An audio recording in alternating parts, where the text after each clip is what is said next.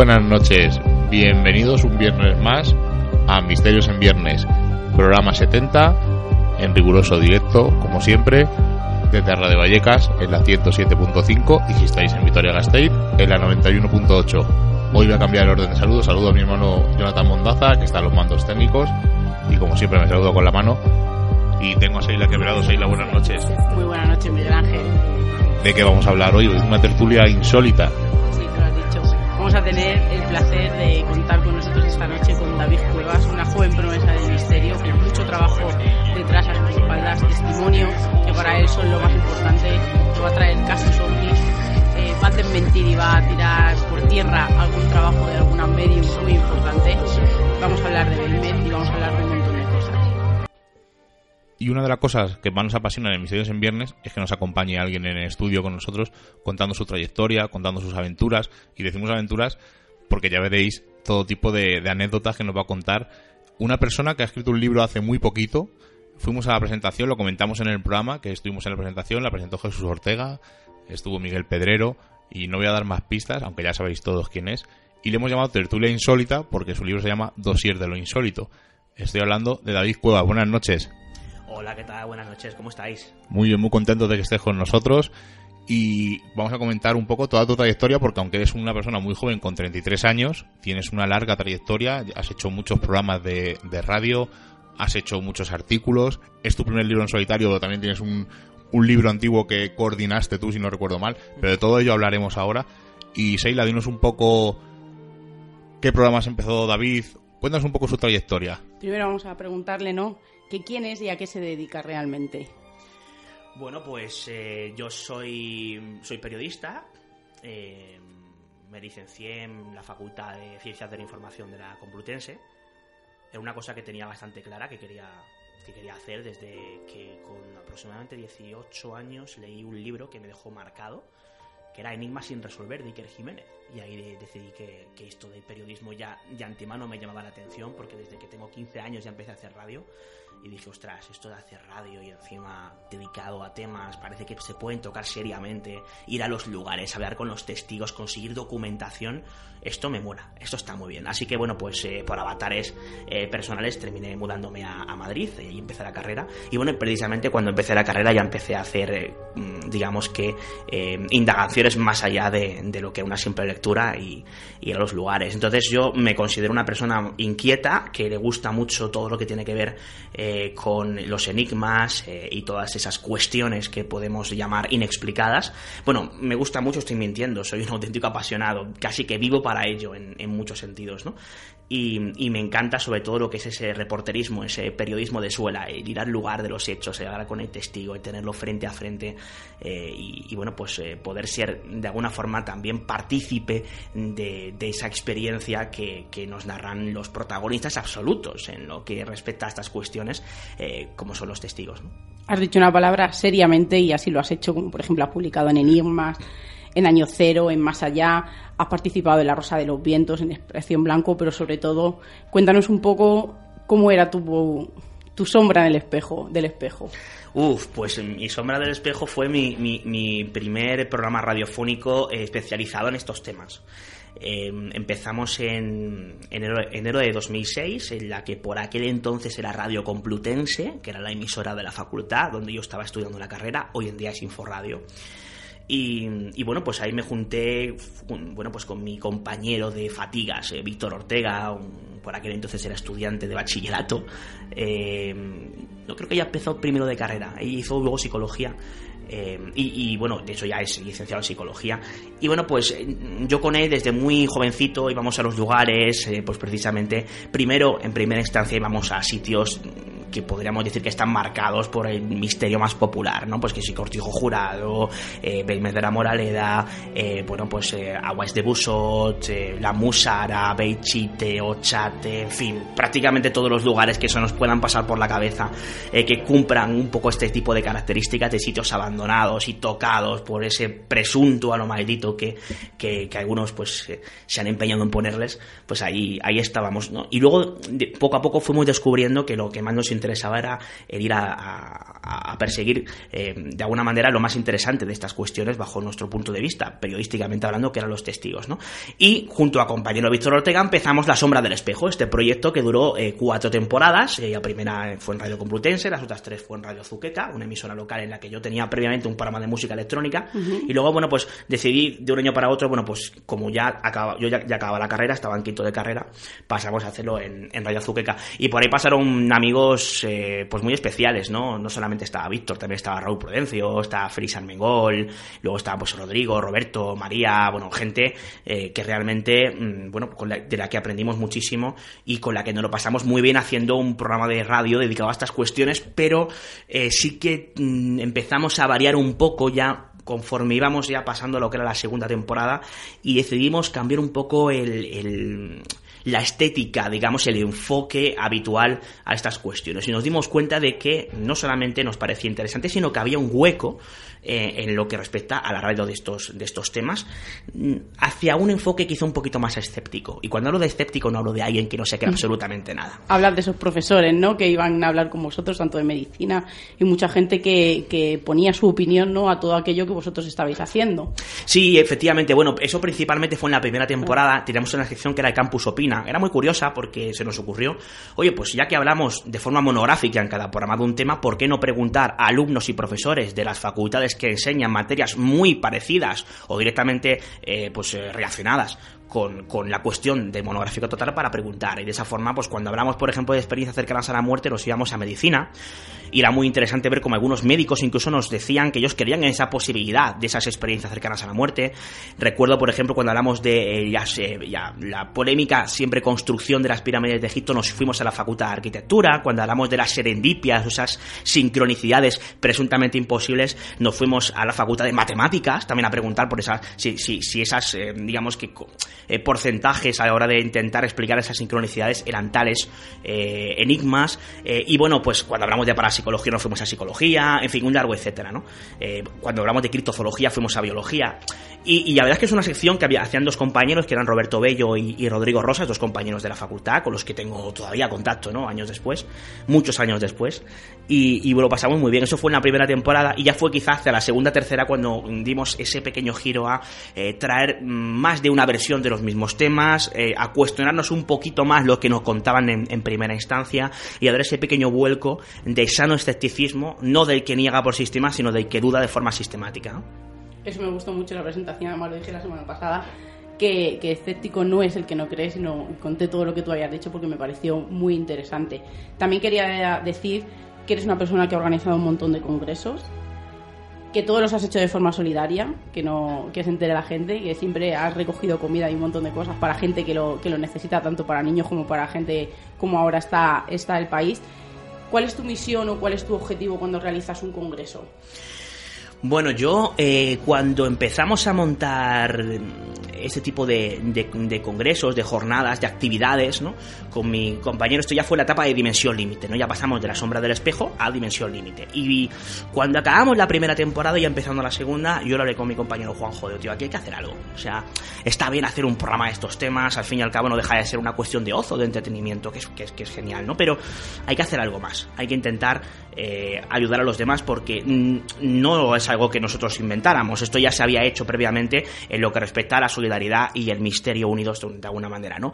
Ya lo hicieron, por ejemplo, los compañeros del programa Mundo Misterioso, ¿no? De Radio Voz, que dirigía Manuel Carballar y presentaba él hoy, pues conocidísimo por todos como director o codirector de La de los Vientos, que era Bruno Cardeñosa. Ellos ya tenían muy claro que eh, querían ir más allá y echar una mano a las personas que lo estaban necesitando con la excusa también de hacer cosas eh, entretenidas relacionadas con el misterio y así, y así lo hicimos y bueno pues de ahí surgieron un montón de historias surgió la, aquella primera semana solidaria del, del, misterio en la que conseguimos que un montón de divulgadores conocidos por todos los oyentes de Misterios en Viernes como Iker Jiménez, Javier Sierra, JJ Benítez, Jesús Callejo, eh, bueno, Miguel Blanco, bueno, etcétera.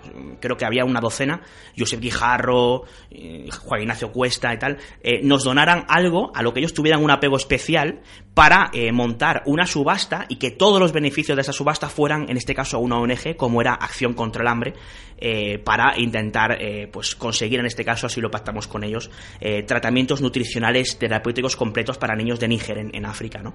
Y la verdad es que la respuesta fue espectacular, creo que fueron 6.350 euros recaudados, hablamos de un programa de radio local, o sea, esto era RK20, una emisora, bueno, que tenía su, tiene de alguna forma su, su emisión importante, pero hablamos de una emisora que al fin y al cabo está emitiendo en el Correo de Llenares, o sea, no deja de ser una emisora local. Y, fue una pasada, también hicimos las primeras jornadas solidarias del misterio y luego ya llegaron pues el primer Congreso Solidario de los OVNIs, eh, las primeras jornadas solidarias de parapsicología científica y luego pues finalmente hicimos en 2013 las o 2014, si mal no recuerdo, las últimas, que fueron las segundas, por fin hicimos segundas de algo, que ya, ya me tocaba, segundas jornadas solidarias de, del misterio, y bueno, pues la primera fue Colación contra el Hambre, la segunda lo hicimos con Altamiros, y lo que hicimos fue recaudar libros, eh, personas que tuvieran libros, que ya no usaran, pero que estuvieran en buen estado, para abastecer, eh, gracias a una ONG que se llama Altamiros, y ellos iban a mandar un par de libros a Guatemala, que es un país que, como todos sabemos, está en vías de desarrollo para abastecer bibliotecas principalmente pensadas en, en niños y adolescentes, ¿no?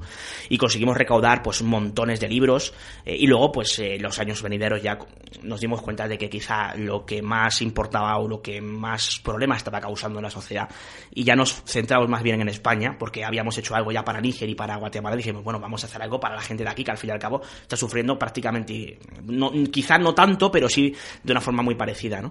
y es cuando empezamos a ponernos en contacto con ONGs eh, que bueno como por ejemplo Mensajeros de la Paz no o también está otra que se dedica al Banco de Alimentos de Madrid para recoger alimentos, kilos de alimentos eh, para personas que lo necesitaban. ¿no? Y bueno, pues al fin y al cabo conseguimos hacer unas jornadas que creo que fueron interesantes para el gran público, pero ya que no cobramos absolutamente nada, sí que eh, decidimos cobrar un pequeño porcentaje de algo material y ese algo material era precisamente pues aquello que traían las personas que venían para ayudar a los más necesitados, ¿no? Ya que nos poníamos a hacer algo de misterio, ¿por qué no intentar ayudar a los demás? Y bueno, pues así nos lo planteamos y fue un poco una dinámica general de dimensión límite, incluso, insisto, heredada por otros compañeros hace muchos años antes. ¿no? Es una buena idea ¿no? la mezcla de solidaridad y, acercar el misterio ¿no? a todo el mundo, porque esas puertas están abiertas para todo el mundo y a mí me encanta ir porque, porque es un momento en el de que te vuelves una persona esponja ¿no? y, atrapas todo lo que, lo que te estás diciendo ¿no? y lo está diciendo alguien que sabe de verdad cómo son todos los ponentes que van y de una manera eh, que a lo mejor en la tele no se hace o porque vas poniendo imágenes y aquí al final terminas tú imaginándote todo lo que todos esos casos o todo eso que te está contando ese, ese ponente experto y a mí me encanta por eso, ¿no? Porque es un momento en el que estás recopilando información que luego llegas a tu casa y como tú bien has dicho o como has hecho tú en tu libro, que no solamente has contado casos de siempre, sino que los has ampliado o has desmontado y, eso está bien, ¿no? Porque hay, hay veces que te quedas en hasta donde ha llegado tu información y a partir de ahí es donde empieza la nueva, que es donde tienes que abrir las orejas y, empaparte de todo eso. Y a mí me parece una, una forma muy bonita y muy directa de, de, acercar a la gente a lo que es este mundo y que de verdad vean lo que, lo que hay, que, que no somos locos, ¿no? Que, que también hay gente que tiene estudios, gente que tiene doctorados que, o como esos médicos, ¿no? Que, que, se les escapa algo, que, que, es lo que hay más allá, y en ese momento te están explicando su visión. Sí, de hecho, fíjate, el último proyecto que hicimos con Dimensión Límite de estas características, bueno, fue el penúltimo realmente, eh, fue ese libro que antes citabas, eh, un libro colectivo, eh, llamado Hay otros mundos, pero está en este, lo sacamos con Cidonia y ahí pusimos de acuerdo en un trabajo que yo tengo que reconocer que fue absolutamente titánico por mi parte a 40 autores para que participasen en este proyecto. Autores, algunos de la talla de JJ Benítez, Jesús Callejo, Carlos Canales, Jacques Valé, Miguel Blanco, eh, Lorenzo Fernández, Bruno Cardeñosa, Manuel Carballal, etcétera, etcétera, etcétera, ¿no? Y otros tantos que eran más desconocidos, que también era uno de los objetivos, dar a conocer trabajos de personas que a lo mejor no, habían tenido la ocasión de publicar eh, pues, eh, sus, sus, pesquisas, ¿no? Y así nació esta idea y nos pusimos de acuerdo para que el 15%, o sea, todo lo recaudado mm, por derechos de autor, más un pequeño porcentaje que ponía En total el 15%, fuera en este caso para eh, el fondo de emergencias de eh, pues una ONG importantísima, ¿no? Como es Médicos Sin Fronteras. Y lo cierto es que fue una pasada. me parece que recaudamos cerca de 3.000 euros ahora mismo, si mal no recuerdo, andamos por 2.900 y algo, según los datos que tengo de la última, eh, digamos, el último informe de, Mensajeros de la Paz de hace ya varios meses. Y, y bueno, pues fue un proyecto que, insisto, mereció la pena principalmente por poder ayudar a aquellos que más lo necesitan. Contaros que David Cuevas apuesta por la nueva generación como hacemos nosotros, por todos esos jóvenes chavales que escriben, por todos esos chavales que se mueven, que, pierden horas, que pierden dinero solamente por, por llevar al oyente o, al lector un pequeño, una pequeña pesquisa de, del misterio. Y para David, por ejemplo, es muy importante eh, la parte de testimonio que antes fuera, fuera de micro se está diciendo que, que, la gente ya no se mueve, ¿no? que es una cosa que se está perdiendo, el ir a buscar los testimonios con esa gente que ha vivido esas experiencias y que, y que algunos no, pero otros sí que están deseando contarlas y que, y que nadie se ría de ellos porque es el problema mm. que hay en este, en este país y lo va a ver y está, y está presente aún todavía eh, de contar esa, esa experiencia extraña, entre comillas. Sí, fíjate, es curioso porque dabas en el clavo antes y yo enlazo con lo que dices ahora, ¿no? Que iba a decir antes y al final eh, me, me, he liado a, dar datos y se me ha, se me ha ido, ¿no? Eh, has dado en la clave. Tú ahora te decías, es que parece que la gente se ríe se ríe y lo con algo que decías antes, porque parece que los que nos dedicamos a estas cuestiones somos, bueno, pues personas sin oficio ni beneficio, eh, sin cultura alguna y sin ningún tipo de formación. Es curioso porque cuando una de las obsesiones que yo tuve al, coordinar este libro de Hay otros mundos pero no estarán este es mostrar cómo había eh, pues eh, doctores en psicología, médicos, bueno, personas, abogados, no sé, personas con todo tipo de formación eh, y, con, una carrera a sus espaldas e incluso con algún cotodoctorado a sus espaldas que precisamente estaban ahí también dedicados a todo lo que eran estas cuestiones, ¿no? Y yo creo que es algo importante, ¿no? Dar a entender que estos temas no son una cuestión de personas que se interesan por los mismos porque no tienen cultura, sino personas que tienen mucha más cultura que otros santos que dicen precisamente que estos temas solo interesan a gente de baja cultura, que es una especie de pescadilla que se morde la cola, ¿no? Y yo creo que hay que romper ya de una puñetera a veces esa lanza, ¿no? Y decir, no, señores, es que en estos temas hay personas con formación científica, el fenómeno ovni o los fenómenos ovni, cuando empezaron a investigarse a nivel internacional, fueron investigados por personas de absoluta formación científica. Ahí tenemos casos como Daimi Michel, Joseph Heineck, tenemos el caso de Jacques Vallée, sin ir más lejos, personas con formación en astrofísica, en ciencia, en química, en física, eh, que, se volcaron a investigar un asunto digo por ejemplo el tema ovni, podríamos hablar de parapsicología. Hay precisamente en ese libro un bloque especializado en parapsicología científica de universidad y sus protagonistas son personas que han estudiado psicología, medicina, hay incluso una diplomática, es decir, hay que romper ya un poco esa lanza y darse cuenta de que hay maneras de investigar y de divulgar estas cuestiones por parte de personas con una amplia formación, lo cual no quiere decir que alguien sin esa formación no pueda hacerlo igual de bien o incluso mejor que algunos de ellos, ¿no? Pero eh, ese tabú absurdo que parece que se ha creado, yo creo que poco a poco hemos conseguido romperlo y también en, parte gracias, por ejemplo, a espacios como Cuarto Milenio que todas las semanas vemos por ahí desfilando a personas con una amplia formación científica debatiendo sobre estas cuestiones y en algunos casos incluso apoyándolas, ¿no? Claro, y te iba a preguntar eh, esos testigos que para ti es, son clave ¿no? en, tu, en tu modo de vida, porque yo siempre digo que el misterio es un modo de vida. Eh, ¿Qué testimonio es el que más te ha impactado? Porque para mí, igual que tú dices, me encanta ¿no? cuando sale un, sale un piloto o un guardajurado o, un militar porque entiendo que esa gente, su, su, su, gestión, su nivel de su gestión es totalmente diferente al mío debido a su profesión. Pero también me encanta cuando voy a un pueblo, como tú dices, y cuentan una historia que contaba el cabrero, que había visto unas luces, pues evidentemente ese hombre no se lo va, no se lo va a inventar. ¿Cuál es el caso que más te ha impactado de los hmm. testigos? Mira, un dato que te doy a ese respecto que comentas, eh, otro de los tabús típicos, es que, claro, eh, una persona con amplia formación aeronáutica eh, sabe más de los cielos, que un señor pastor que está ahí en el campo. Para mí error. En parte es cierto, a, nivel aeronáutico es cierto que tiene esa formación, pero es que la persona que está en los pueblos se levanta a las 4 de la mañana para irse ahí a pastar y sabe perfectamente lo que es un planeta, de lo que es una estrella, de lo que no lo es. Cuidado con eso, ¿eh? Es también importante. Eso por un lado. Por otro, me haces una pregunta muy complicada. Bueno, pues en tema ovni. Quedarme con un. Vale, eso, eso está mejor. Quedarme con un testimonio. Uf, es muy, muy difícil porque es que son. Mira, en el libro, en, en Dossier de lo Insólito, recojo, creo que son cerca de un centenar de casos. Entonces, claro, quedarme con uno es muy difícil. OVNIs, pues mira, por ejemplo, te voy a contar uno de los últimos que recogí. Eh, además, lo recogí muy recientemente, eh, a mediados de enero de este 2016. Me fui con una compañera, con Lourdes Gómez, eh, a las Urdes, a, perseguir historias y además principalmente conseguimos casos de ovnis. Rescatamos en 2-3 días 15 casos ovni, de los cuales 4 o 5 habían sido actuales. que también abre una línea muy interesante de debate, es decir, no se siguen produciendo casos ovni o lo que no hay son personas que se desplacen a los lugares donde se han producido esos casos ovnis para recogerlos y publicarlos que yo creo que es, un, es una disyunción importante. Bueno, pues fuimos allí y hablamos con un señor que es José Antonio Blanco Arrojo, eh, yo lo cuento en el, libro, ¿no? Y él nos explica cómo, eh, en primera instancia, a finales de los 80, eh, coge su camión, él es un señor que es camionero, coge su Pegaso, y bueno, pues se levanta muy temprano para hacer un traslado. Él estaba en el pueblo de Marchagaz, eh, muy muy cerquita de lo que es la frontera con las Urdes, y, se iba a desplazar a eh, Navamoral de la Mata. Es un trayecto que aproximadamente se hace en un par de horas, un poquito más. Y él cuenta cómo sale con el camión y de repente se ve un, lo que él define como un cerillo volador, que se planta justo delante del coche, eh, lo que es el camión, eh, lo ve con cierta lejanía. Aquello se va acercando, se va acercando y se le pone encima del camión. Y ya alucinas cuando te cuenta como él se da cuenta de que el camión empieza a elevarse. Con ese cerillo volador por encima.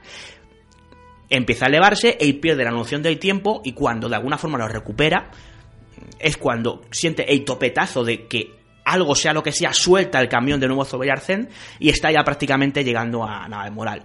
Oh sorpresa, cuando mira el reloj resulta que ha pasado aproximadamente media hora desde que salió de Marchagaz cuando mm, supuestamente ese trayecto tenía que ser de mínimo dos horas. ¿Qué ha pasado con la hora y media restante? Y lo más importante, ¿qué era ese cerillo volador? La cosa no queda aquí, porque finales de los 90, este señor se vuelve a encontrar una vez más con ese cerillo. Y vuelve a pasar exactamente lo mismo. El camión se eleva. Con la mala parte de que cuando vuelve al suelo era articulado, era un camión diferente al Pegaso que antes comentábamos, el camión cae mal y tiene un accidente.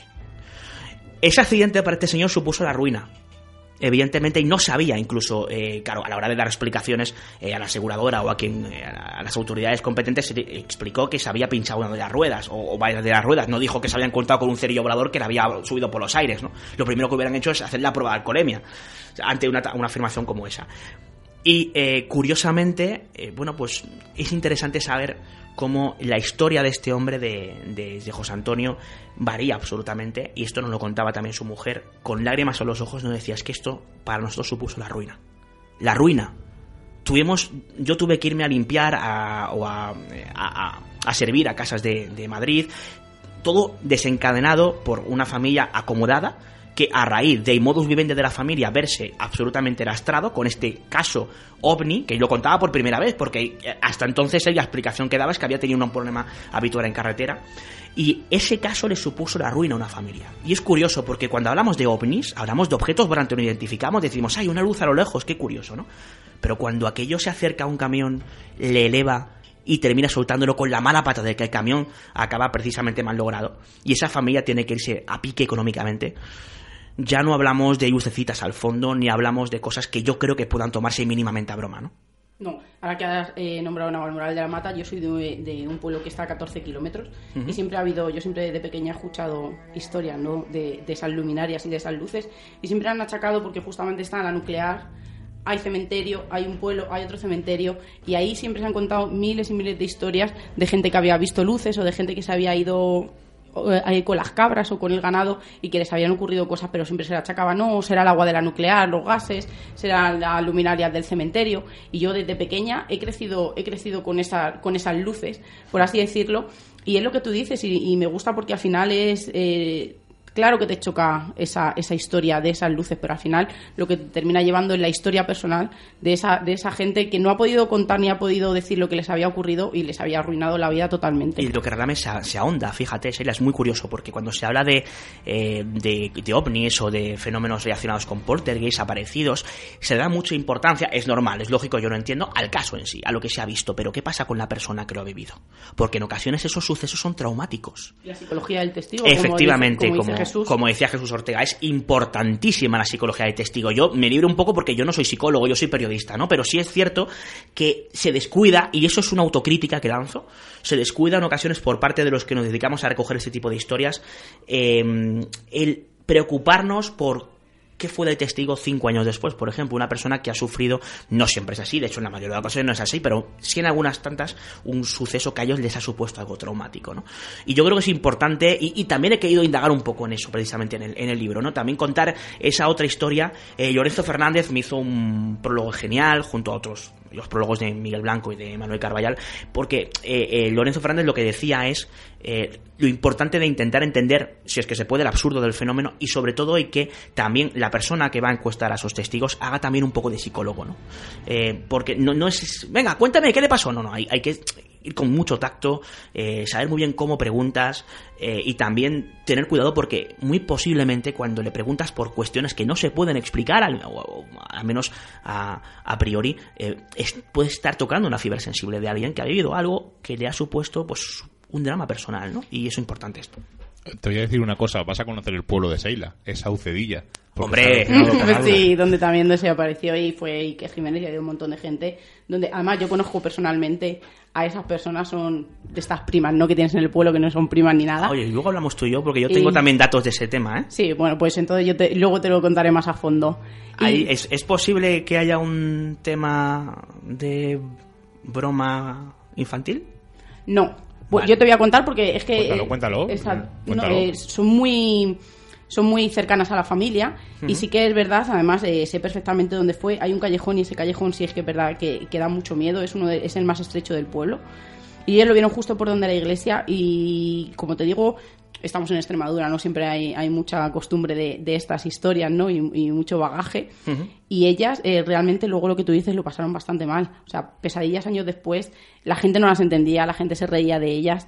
Eh, no han vuelto a hablar de ello. Tú ahora mismo vas a hablar, por ejemplo, con Mariscal, con una de las chicas. Sí y ella eh, a lo mejor te lo cuenta, a, lo mejor, a ver, no me voy a poner yo, por ejemplo, no que a lo mejor tengo un poco más de cercanía y ellos no quieren contar nada, ni la familia quiere contar pues nada. Me voy, me voy, contigo, ¿eh? Sí, sí, sí, ya sabes, cuando quieras. Decía esto porque yo sí, yo tengo un dato, pero sí es que además no eran tan pequeñas ya, ¿eh? No, eran adolescentes. eran adolescentes, sí, de unos 16, 17 años. La, historia que se rumorea, claro, no significa que sea cierta ni mucho menos, es lo que a mí me llega por parte de una, una chica con la que tengo amistad, que es de ese pueblo y la madre conocía a las chicas, ¿no? Y parece ser que hubo un tema de que las niñas llegaban, llegaron tarde a la hora, de la hora, muy tarde de la hora que le habían dicho, habían estado con unos chavales, y mm, parece ser que ante, para evitar la regañina, aprovechando una serie de historias que habían escuchado en pueblos cercanos relativos a cosas parecidas a los que ellos habían avistado, que era una especie de ser, ¿no? Que, que estaba por la acera contraria, eh, se inventaron la historia. Pero, sí, que era como de cuatro metros, que llevaba como una túnica, que le evitaba, que como unos patines. Yo hablé luego con la madre de esta persona y la versión que me dio fue diferente. Entonces,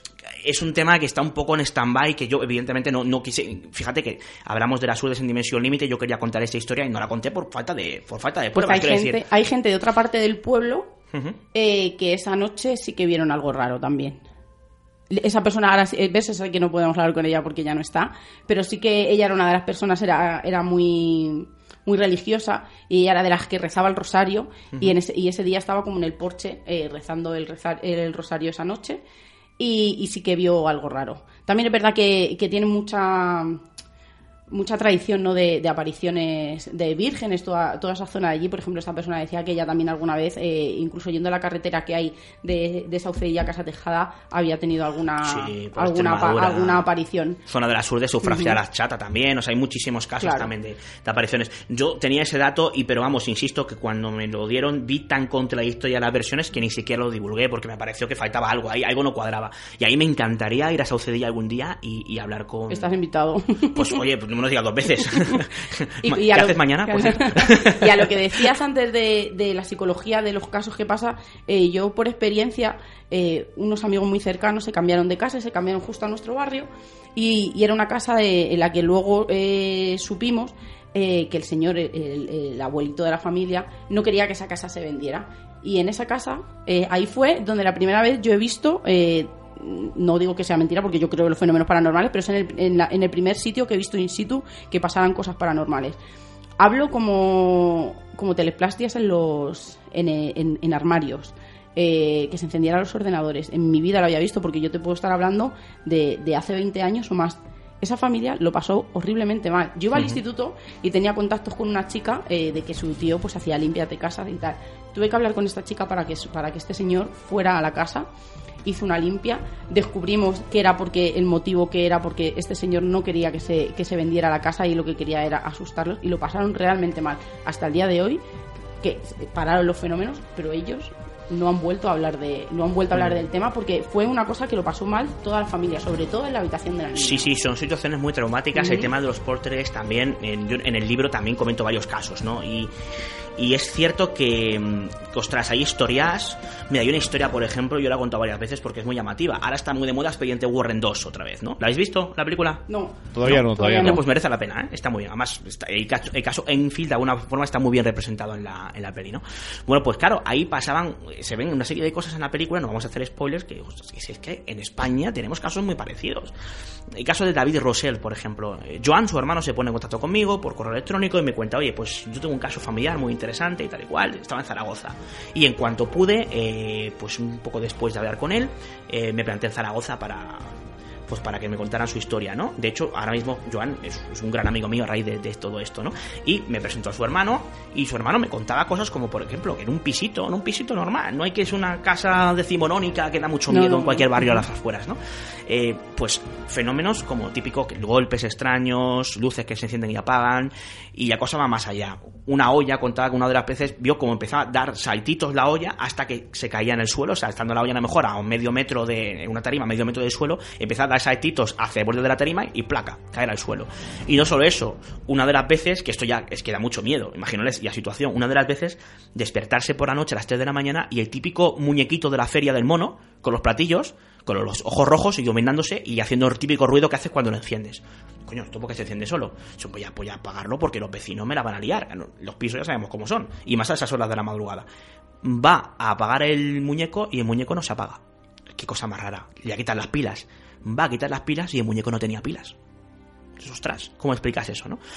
Más golpes, eh, manillares que empiezan a moverse violentamente solos y puertas que se abren de repente, golpes en el cabecero de la cama y ya llegó un momento en que dijo, me voy de aquí, o sea, me mudo. Y efectivamente se acabó mudando. Y es una de las veces que él estaba a punto de salir, se dio cuenta de que había dejado encendida la luz del cuarto de baño que digamos que hay un pasillo muy largo en forma de L y cuando él eh, digamos que pasa mitad del pasillo para dirigirse hacia apagar la luz se encuentra con lo que él define como una sombra como cualquiera de nosotros veía los rasgos pero era una sombra como tal pasando el pasillo delante suya. Dijo que salió corriendo acojonado y, ahí decidió que se mudaba. Y efectivamente se mudó. Yo no pude ir a la casa finalmente porque ya se había mudado cuando me contó esta historia ¿no? o sea y casos como este otros tantos. O sea mm, con niños de por medio eh, no sé de repente cajas musicales que empiezan a sonar solas sin que nadie las toque eh, bueno situaciones muy parecidas también sesiones de Ouija que acaban casi casi en tragedia. O sea, hay casos que son, insisto, son bastante dramáticos y que las personas que los viven lo pasan realmente mal. Yo creo que los,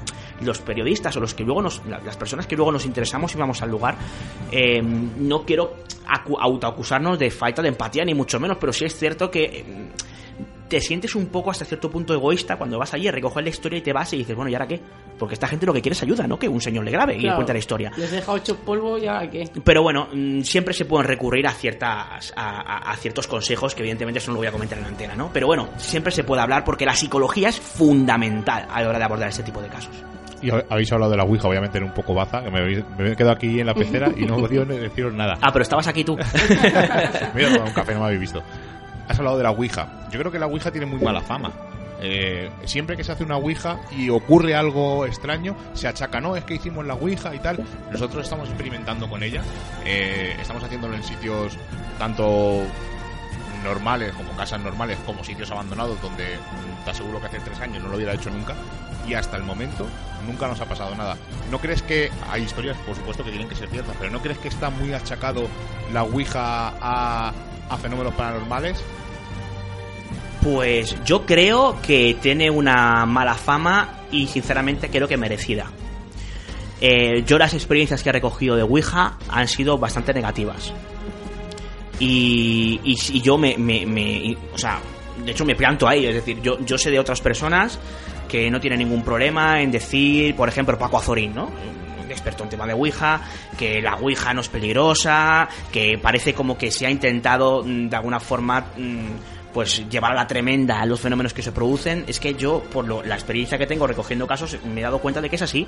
Yo en el libro recojo el caso de un conocido divulgador, que seguramente algunos siguientes le conozcan, Antonio Runa, que hoy en día es el director de un programa eh, fantástico para aquellas personas que les gusten todo lo que tiene que ver con el mundo de la, ciencia, de la ficción en general, como es la órbita de Endor. Y a mí Antonio Runa me contó cómo en la mili se obsesionó con la Ouija hasta el punto de contactar con dos supuestas entidades extraterrestres y la obsesión fue tal que estuvieron a punto de suicidarse. Porque esa entidad a la que daban absoluto crédito en un momento dado, cuando llevaban pues prácticamente semanas y semanas hablando con aquello, les dijo que eh, lo ideal para encontrarse con estos seres era desprenderse de su cuerpo físico. Y estuvieron a punto de hacerlo. Hombre, pues experiencias como estas quizás sean un poco extremas, pero hay otras tantas en las que se pasa mal. Y también recojo, por ejemplo, un caso de, un- de una persona muy allegada a mí que haciendo una sesión de Ouija con un papelito, con un papel, ¿eh? Y una moneda. O sea, no hablamos de un tablero super currado. empiezan ahí a mover la monedita para arriba y para abajo. Y, y, bueno, pues aquello, sea lo que sea, se manifiesta diciendo que tienen que matar a, a esta persona, ¿no? La persona que me cuenta la, la experiencia, ¿no? No puedo decir su nombre porque me dijo, por favor, que las sigas, es RSC, así lo... R- RCS, perdón, así lo, lo pongo en el libro, ¿no? Pues matar RCS, matar RCS, claro, es como, bueno, vamos a dejar esto ya. Eh, Podemos salir, de la- sabes que se suele preguntar, ¿no? A la- aquella supuesta entidad que se manifiesta. Eh, y empezó a decir que sí, a, a uno por uno, pero cuando esta persona se quedó al final para salir, dijo que no, que no podía salir. Aquel, esta persona fue a quitar la mano y descubre que no puede. Que está, digamos que herido a lo que es la moneda y el papel. Eh, él incluso cuenta como siente que un brazo le aprisiona lo que es el suyo, su propio brazo, hacia abajo. Tal fue la, ex- la experiencia que mm, sus compañeros intentaron quitar, eh, digamos, el dedo, el, brazo de la Ouija y, y- y les costó muchísimo conseguirlo. Entre tres o cuatro, o sea, tirando. Y él contaba como si había quedado incluso con la marca de, de aquello que le agarró. No sé lo que es. Yo no, no me aventuro a poder. mm, también enlazando con lo que me comentabas antes, ¿no? Eh, teorizar sobre lo que hay detrás. Lo que tengo seguro es de que sea lo que sea lo que se produce, ya sea algún tipo de entidad eh, pues espiritual, eh, ufológica o demoníaca, como dicen mucho también en Estados Unidos, o, ya sea una cuestión de sugestión o de movimientos mioquinéticos, de sistema ideomotor, eh, de paranoia inconsciente, sea lo que sea, aquello es real se manifiesta. No sabemos si es algo interior o es algo exógeno, pero se manifiesta y creo que tiene la suficiente peligrosidad como para que lo digamos públicamente. Así han sido los casos que al menos yo he recogido. No sé en vuestro caso si habéis recogido casos de Ouija, si, si bueno, pues mm, han terminado siendo de alguna manera tan complicados o tan trágicos como, como lo que cuento. Estoy pensando todo el rato, ¿no? ¿Cómo, cómo le tira la vena periodística? Porque nosotros, ¿no? Enseguida contamos nuestra experiencia y nuestra sensación y él cuenta la, sensa- la sensación de los demás y de los testigos y él se queda como, como atrás, que como si su opinión fuera de, de segundo grado, ¿verdad? Es que la es, es que el periodista Ah. no está para opinar. Sí, sí, sí, El sí, periodista sí. está para recoger los casos. No, no, y lo estás haciendo durante todo el rato. Y una cosa que yo Es, quería... es de formación Sí, profesional. sí, ¿eh? sí, O sea. sí, sí, no. Y que quería ya meterme en todo esto, Miguel. No, que, que digo, te corto un segundo, digo eh, que justo es lo que él ha dicho, ¿no? Un periodista lo que hace es recoger información desde un punto objetivo. Nosotros no somos periodistas, entonces mm, tenemos, no sé si decir la suerte o la deferencia o, un poco la jeta de dar nuestra opinión. Pero claro, un periodista es lo que él ha dicho. Yo recojo información y desde mi punto objetivo expongo lo que, lo que veo y no, él no cuenta su experiencia, pero a mí me gustaría que te mojaras un poco y nos dijeras, pues, eh, de la Ouija, ya que estamos hablando. ¿Has hecho alguna vez tú la Ouija? Sí. ¿Y algún resultado eh, para resaltar? ¿O puede ser víctima de que había más gente y alguien lo movía? Cuéntanos tu experiencia. Pues mira, voy a contar una experiencia, yo esto nunca lo he contado. Pero venga, lo- lo- os, lo voy a, os lo voy a contar. Eh, yo la he hecho en dos, tres ocasiones. Eh, en algunas no pasaba absolutamente nada. Y hubo otra, no puedo decir las personas con las que estaba porque me pidieron que no lo hiciera, pero personas muy conocidas dentro de este mundillo del misterio, divulgadores, gente muy conocida. Y yo recuerdo, esto fue en, en un congreso que tuvo lugar eh, hace pues bastantes años. Y bueno, pues por anoche, digamos que uno de ellos animó a que, a que lo hiciéramos, ¿no? Y bueno, yo estaba ahí con, mi, con, con mis otros compañeros, estábamos Víctor, Feris, un par de amigos míos, y luego esta gente que comentaba. hubo otro conocidísimo divulgador de estas cuestiones, experto en todo tipo de temas, especialmente psicofónicos, que dirigió un poco la, la sesión, ¿no? Y, y, yo sí te puedo contar que aquello se empezó a mover en círculos. Bueno, daba unos mensajes absolutamente incoherentes, o sea, en ese sentido aquello fue un fiasco, bajo mi punto de vista. Pero es muy curioso que aquello empezó a moverse a toda velocidad en círculo, ¿no? Muy rápidamente, en círculo. Y, llegó un momento en el que eh, una persona que por las características de la sesión y por a quién se había presuntamente invocado, estoy convencido de que no lo estaba moviendo, y yo, nos quedamos los dos solos, moviendo aquel vaso, se movía a toda velocidad, pero a toda leche. Y nos quedamos mirando frente a frente y él me dijo, ¿eres tú? Y yo le dije, no, no, no, yo no, te juro que yo no soy, yo no era. Y estoy convencido de que tampoco. ¿Qué lo movía? No lo sé. Es lo más, digamos, inexplicado que me ha pasado en lo que respecta a sesión de Ouija, que habré hecho dos o tres contadas, ¿eh? no, no, no creáis que he hecho demasiadas. Eh, y bueno, también alguna vez con otros compañeros, eh, que bueno, esto tampoco debo decir nombres, porque, mm, digamos, com compañeros de la nueva generación de estos temas. Alguno de los presentes ha estado aquí en, los misterios en viernes, vamos a dejarlo ahí. Y, en un congreso, además, hace poco, también aquello se empezó a mover de forma coherente, lo hicimos de forma experimental, porque fíjate, uno de, nuestros, uno de nosotros daba una conferencia al día siguiente precisamente sobre eh, el tema de la psicología de testigo, y, y decidimos, oye, pues vamos a, vamos a hacer una serie de experimentos, a tapar los ojos, a ver si aquello se mueve de alguna manera, hay fantasma firis, en fin, una serie de experimentos que se habían realizado en laboratorio sobre el tema de Ouija. Y bueno, empezamos con esa idea, pero claro, aquello empezó a dar mensajes coherentes y al final nos olvidamos de los experimentos y, seguimos un poco con aquello, ¿no? Y aquello empezó a decirnos que había... Eh, que había... Eh, se manifestó como un ser extraterrestre. Y empezó a decirnos que fuéramos corriendo fuera porque se iba a manifestar algún tipo de avistamiento. Claro, imagínate la situación, dos y pico de la mañana, un lugar eh, español del norte, eh, digamos tirando al norte, en el que hacía un frío espectacular, hablamos de primero de diciembre, podíamos estar tranquilamente a 3-4 grados bajo cero, por ahí andaba la cosa, imagínanos a, las 3 de la mañana bajando corriendo a ver si veíamos algo, como, como, como tontos allí, mirando, mirando que no veíamos nada, volvimos otra vez para adentro, aquello más adelante no voy a decir, en este caso a otro compañero y a mí, eh, que bueno, a otro compañero, el otro dijo que solo no bajaba, que en todo caso bajaba conmigo, volvimos a bajar a ver si veíamos alguna luz, si alguna luz, un compañero que estaba conmigo entró en una especie de semi-estado de histeria, mírala, mírala, pero al final resulta que esa luz eh, pues era absolutamente explicable, o sea, quiero decir, sí que vivimos una, una experiencia curiosa en cuanto que sea lo que sea nos tomó el pelo miserablemente, no sé si fue algún tipo de espíritu, algún extraterrestre o nuestro propio inconsciente, yo me vuelco a pensar y todos nos volcamos a pensar, a menos los que hicimos esa sesión, que es más bien lo tercero, ¿no? Pero fue muy interesante, fue, fue interesante y además esto fue, tuvo lugar hace no mucho tiempo, hace a lo mejor un par de años, ¿no? O sea que ya os he contado cosas que no he contado a ningún sitio, así que no, no, no os podéis quejar porque no, no, no me gusta demasiado ser yo protagonista de los fenómenos. Primero porque he vivido muy, muy poquitos, por no decir prácticamente ninguno que pueda considerarse realmente inexplicado. También hay que hacer un poco de criba y ser un poquito escéptico a ese respecto. Evidentemente. Y, y, y como bien decía Sheila, yo, yo estoy acostumbrado pues a, a, a, entrevistar a los testigos, no a ser entrevistado sobre lo que yo he podido vivir, que la verdad es que absolutamente intrascendente comparado con las historias, por ejemplo, que, que cuento en, en, ahí en Dosier de lo Insólito, ¿no? Y además eh, hablas, aparte de otros temas de Belmez, hablas de la luz de, del Pardal.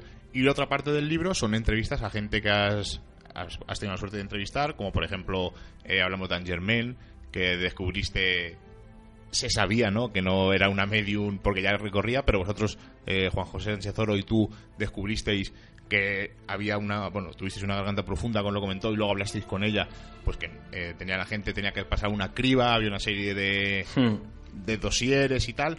¿Qué opinas de los medium? Sí, vamos a ver, eh, ese, ese, tema es, muy complicado de, de, resumir, el tema de Angerman, pero sí me gustaría matizar, si me lo permites, que básicamente la historia en, en cinco frases fue algo así. Nosotros decidimos eh, que la mejor forma de averiguar si cuando empezaba más allá de la vida, esto fue bastante antes incluso de que los famosos dossiers con información pormenorizada de la medium saltaran al suplemento crónica del mundo. Antes de que se publicara esto, justo cuando empezaba el programa, Juanjo y yo decidimos... Eh, indagar este tema de la forma que creímos más pertinente y fue mm, colarnos allí directamente como parte del público asistente. Yo lo intenté, no lo conseguí, Juan José lo consiguió y podemos, digamos que, grabar en todo momento todo el proceso de selección de público, de casting que hubo, todo lo que pasó en el programa, comprobar si lo que pasó en la grabación luego se correspondía con lo que pasaba en el programa montado posteriormente cuando se emitió, descubrimos que no y podemos demostrarlo porque teníamos tanto la grabación del programa que se había emitido como las originales que allí se habían producido. Y bueno, seguimos esta historia, luego nos metimos a, a, centrarnos en aquellas sesiones de teatro en las que ya se había estado, en, en Germain. Eh, hablamos con personas que habían asistido y nos contaban que aquello no tenía pinta de ser muy limpio, nos contaron sus experiencias y finalmente eh, tuvimos eh, la ocasión de, primero, localizar a la persona que filtró esos famosos dossiers que publicó El Mundo con toda la información de los famosos, ante lo que ella se, sentaba y presuntamente para hablar con sus seres fallecidos. Lógicamente, cuando se daba la información pormenorizada de ellos y ya daba tal cual, e incluso cuando no se conseguía nada de alguien como Santiago Segura, luego no daba ni una, pues hombre, un poco blanco y en botella.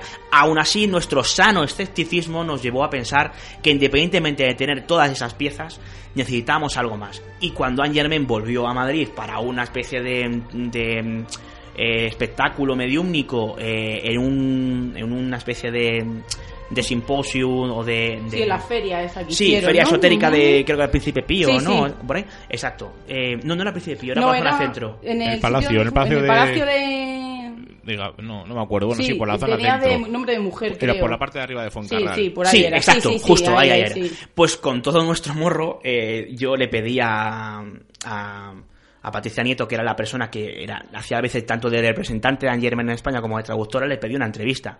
Claro, tampoco cité que éramos de dimensión límite por si acaso. Eh, nos dio la entrevista, todo esto lo cuento en el libro, ¿no? Y, finalmente pudimos entrevistar a Anne y lo que es más importante, cuando acabó la entrevista, en la que se le preguntó de todo un poco, al final siempre pasa lo mismo, Juanjo hace poli bueno y a mí me toca poli malo, eh, hicimos todo tipo de preguntas y al final lo, cierto es que conseguimos que el ambiente fuera bastante relajado dentro de lo que cabe, aunque le hiciéramos preguntas eh, complicadas, ¿no? Finalmente pudimos eh, tener la ocasión de que ella nos hiciera una de esas visiones mediúnicas que, también suelen salirse, al menos delante de las cámaras, y bueno, digamos que cuando empezó a decirnos eh, lo que en este caso el presunto padre fallecido de Juanjo le decía, o la, mi presunta abuela fallecida, eh, incluso un presunto amigo también fallecido de Manuel Carballar, que estaba allí con nosotros grabándolo todo en, vídeo, pues mm, nos dimos cuenta de que ahí ya sí que teníamos la certeza absoluta de lo que realmente representa Germain, ¿no? Entonces, eh, ¿crees en los medium después de esto? me parecería absolutamente injusto, ridículo y de gilipollas total, y tengo que decírtelo así, eh, decir que porque nos hayamos topado con una farsante, el resto de mediums lo son. Eso no es escepticismo, eso es un apriorismo de pseudoescépticos. Eh, con lo cual, yo ni creo ni dejo de creer, pero sí tengo que decirte que yo eh, me he entrevistado con varios mediums y algunos de ellos me han hecho diferentes, bueno, pues lecturas no sé si en frío o en caliente, vamos a dejarlo ahí. Para el que entienda un poquito de ilusionismo, ahí, queda, ¿no? Eh, pero yo puedo decir que a mí no me han acertado ni una.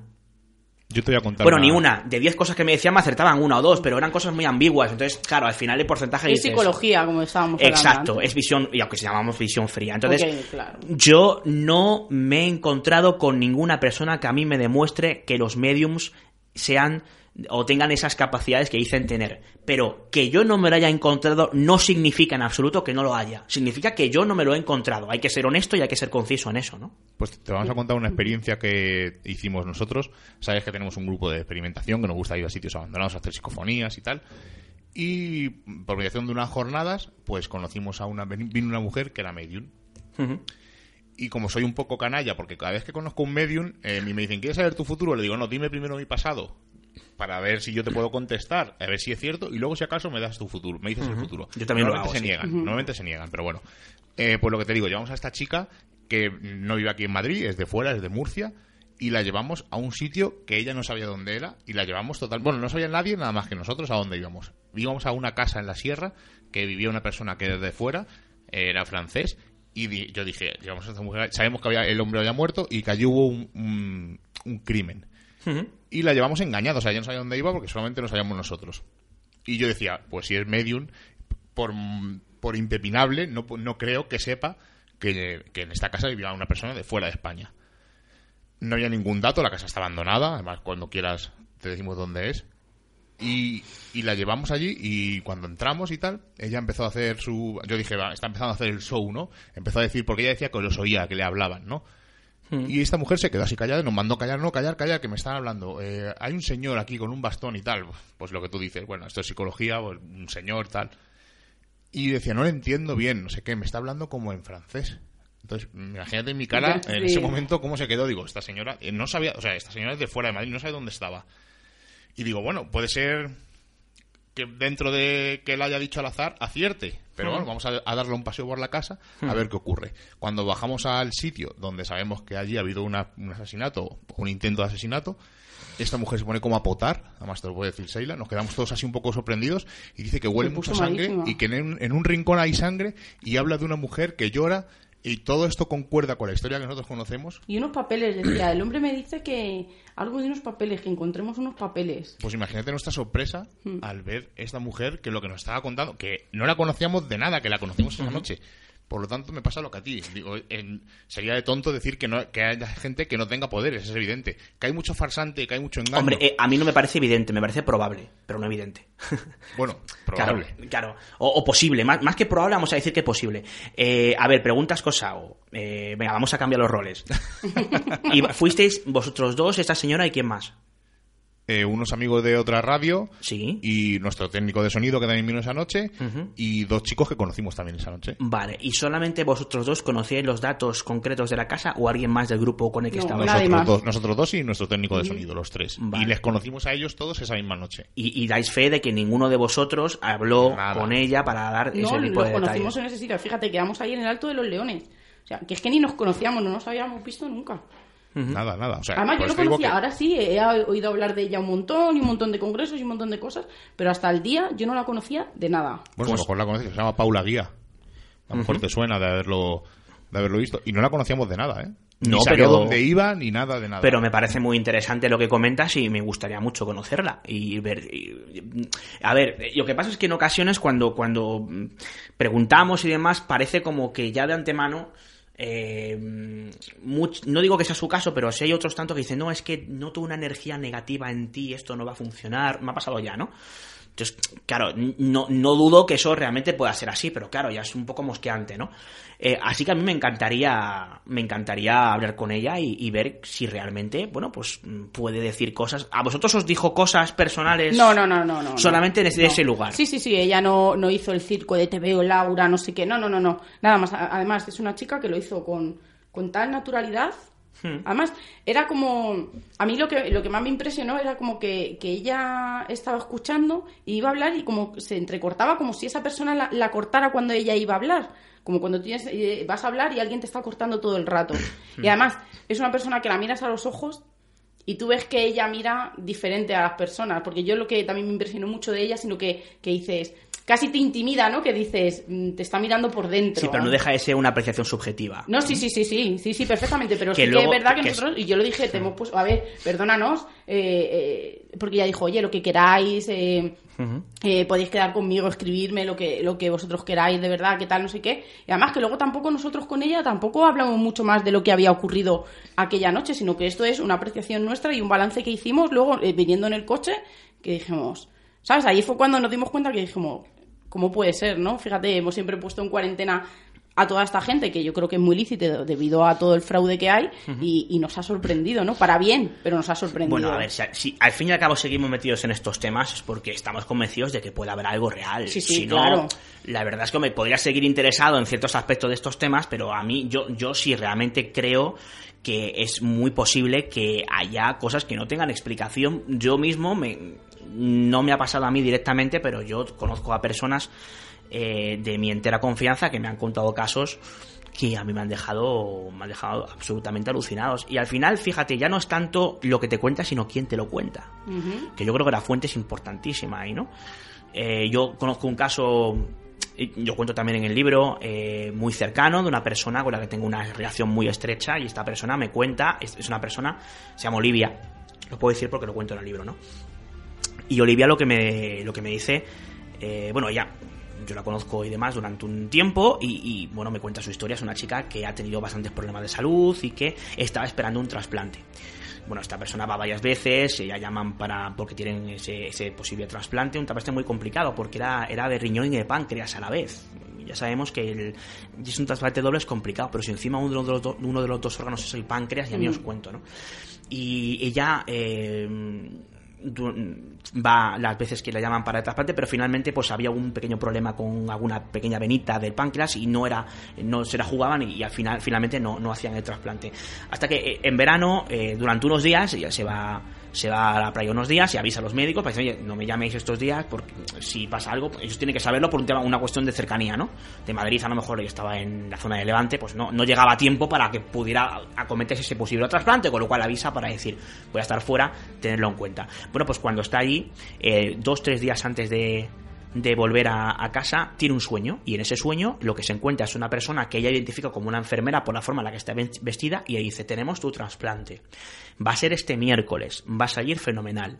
Y acto seguido aparece, estoy resumiendo mucho la historia, ¿no? Aparece otra chica, una chica joven, que le explica, eh, en el sueño le dice que, bueno, pues que efectivamente el trasplante va, a salir muy bien. Entonces ella tiene la sensación de que esa chica que aparece después de la enfermera es la, chica que iba a ser la donante. Entonces ella, eh, Olivia se siente muy mal porque sabe que si hay una donante, lógicamente hay una muerte antes, ¿no? Y esta chica le dijo que no se preocupara, que ella quería que, en este caso la protagonista, Olivia, tuviera los órganos. Ahí queda la cosa. El caso es que uno, dos, tres días después vuelve eh, a casa. Y resulta que eh, al día siguiente de volver, prácticamente, le llaman y dicen, tenemos el trasplante para ti. Y además vienes como primera opción y demás. Ella va al hospital eh, y fíjate por dónde ya van a operar, pues ya por lo que es tar- tarde, no, ya tirando a noche del martes. Dijo, vaya hombre, qué, qué curioso que al final por poco no se cumple lo del sueño, no va a ser cierto. Pero mira por dónde estas cuestiones extrañas que pasan, estos avatares, finalmente la operación se demora una serie de horas y entra en quirófano de madrugada, con lo cual ya es la noche de martes a miércoles. El trasplante se hace el miércoles, efectivamente sale fenomenal, incluso en el sueño ya se le indicaba que iba a tener algún problema de salud posterior relacionado con el trasplante y doy fe de que así ha sido. Pero es que resulta que la persona que aparecía en su sueño y que se identificaba como la donante, efectivamente ya por una serie de avatares que es muy complicado de explicar, terminó enterándose de quién era su donante. No es nada habitual, pero así pasó. Y su donante coincide con la persona que se apareció en sueños, explicándole de forma absolutamente premonitoria y pormenorizada lo que iba a pasar. Y lo que se dijo que iba a pasar en el sueño es lo que finalmente pasó. A mí me contó esta historia justo al día siguiente de tener el sueño. O sea, yo soy testigo de que ese sueño se produjo y pasaba eso. No me lo contaron a, a, a pasado. Claro, cuando te cuentan algo de ese tipo y te lo cuenta una persona muy allegada, dices, ostras, aquí hay algo. Explicación, ¿Pudo ser casualidad? Bueno, es una posibilidad que no hay que descartar, pero sería una casualidad demasiado grande como para pensar que quizá no podamos explicar lo que, lo que en este caso aconteció a Olivia u otras tantas personas que dicen haber sufrido ese tipo de sueños premonitorios que se han terminado cumpliendo, ¿no? Es una de las historias que a mí me han impresionado del libro. Hay muchos más testigos, hay muchos más testimonios, como ha dicho, casi 100. Hay unas 12 entrevistas más o menos, porque el libro está dividido en dos, más o menos hay 10, 12 entrevistas. No sí, 10, y luego en los anexos están, hay un par de entrevistas más, y mm. lo de está el tema de Germain y está el tema de Jordán Peña, efectivamente. Eh, ¿A quién te gustaría entrevistar ahora mismo del mundo del misterio? Ostras, pues... Mmm, del misterio.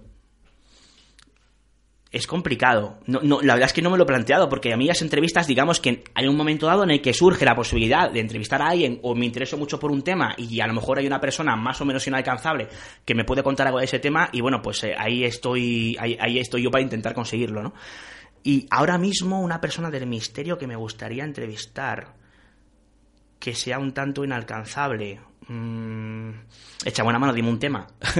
porque, claro, sobre, sobre, ovnis, que es tu tema ovnis. Favorito. Pues. Viva, ¿no? Entiendo. Sí, claro. Porque me hubiera gustado, a lo mejor puede ser que me hubiera gustado bueno, ¿Y a quién te hubiera gustado que estuviera fallecido? ¿Eh? ¿A quién te hubiera gustado entrevistar que esté fallecido? Uf, mucha gente. Pero mira, eh, siento una especial predilección por eh, Andrea Faber-Kaiser. Me hubiera encantado entrevistar a Andrea Faber-Kaiser. O a M. Michel, o a Valen Heineck, o a Del Oso, que no tuve, le conocí en persona, pero no tuve la ocasión de entrevistarle porque cuando empezamos La Sombra del Espejo justo había muerto un, poco antes, ¿no? Eh, uf, te puede estar diciendo muchísima gente, ¿no? Y del misterio, que no me quiero escapar, del misterio que quiera entrevistar o que me gustaría entrevistar. Pues... Déjame pensarlo, luego te lo digo, porque Venga, me has dejado un poco ahí... Es que aquí sabes que es- es- vamos a traición siempre, vamos ahí con la pregunta que... Totalmente. Total- hombre, sería muy interesante, por ejemplo, a, a los, a los clásicos, a los americanos, ¿no? Por ejemplo, a Strieber, ¿no? O a Hopkins, con el tema de las traducciones sería muy interesante a nivel londino. Me ciño lo que me dices. Em, pero sí, por ejemplo, serían, una, serían opciones muy interesantes, ¿no? De- a la hora de, de intentar en- en- entrevistarles, porque el resto, la verdad es que personajes ovni en España, yo creo que todos los a los que he podido entrevistarlos se acabado entrevistando. Me gustaría mucho entrevistar a Ballester Olmos. Ah, pues. Bueno, le entrevisté en su día, eh, es que al final me voy quedando sin opciones. Y entrevisté por, su día por teléfono, pero me gustaría entrevistarle en persona a Ballester Olmos. Creo que tiene una historia muy interesante que contar y muchas cosas que cuenta que creo que con datos se le podrían hasta cierto punto rebatir en forma de pregunta. Te voy a hacer una pregunta que hacemos siempre, no para finalizar, porque todavía podemos estar aquí un 10 minutillos o 12 más. o- Bueno, si es que nos podemos tirar toda la noche aquí hablando. Pero eh, de- esta pregunta la hacemos siempre para finalizar, pero te la voy a hacer ahora aquí entre medias. ¿Cómo te ves dentro de 10 años?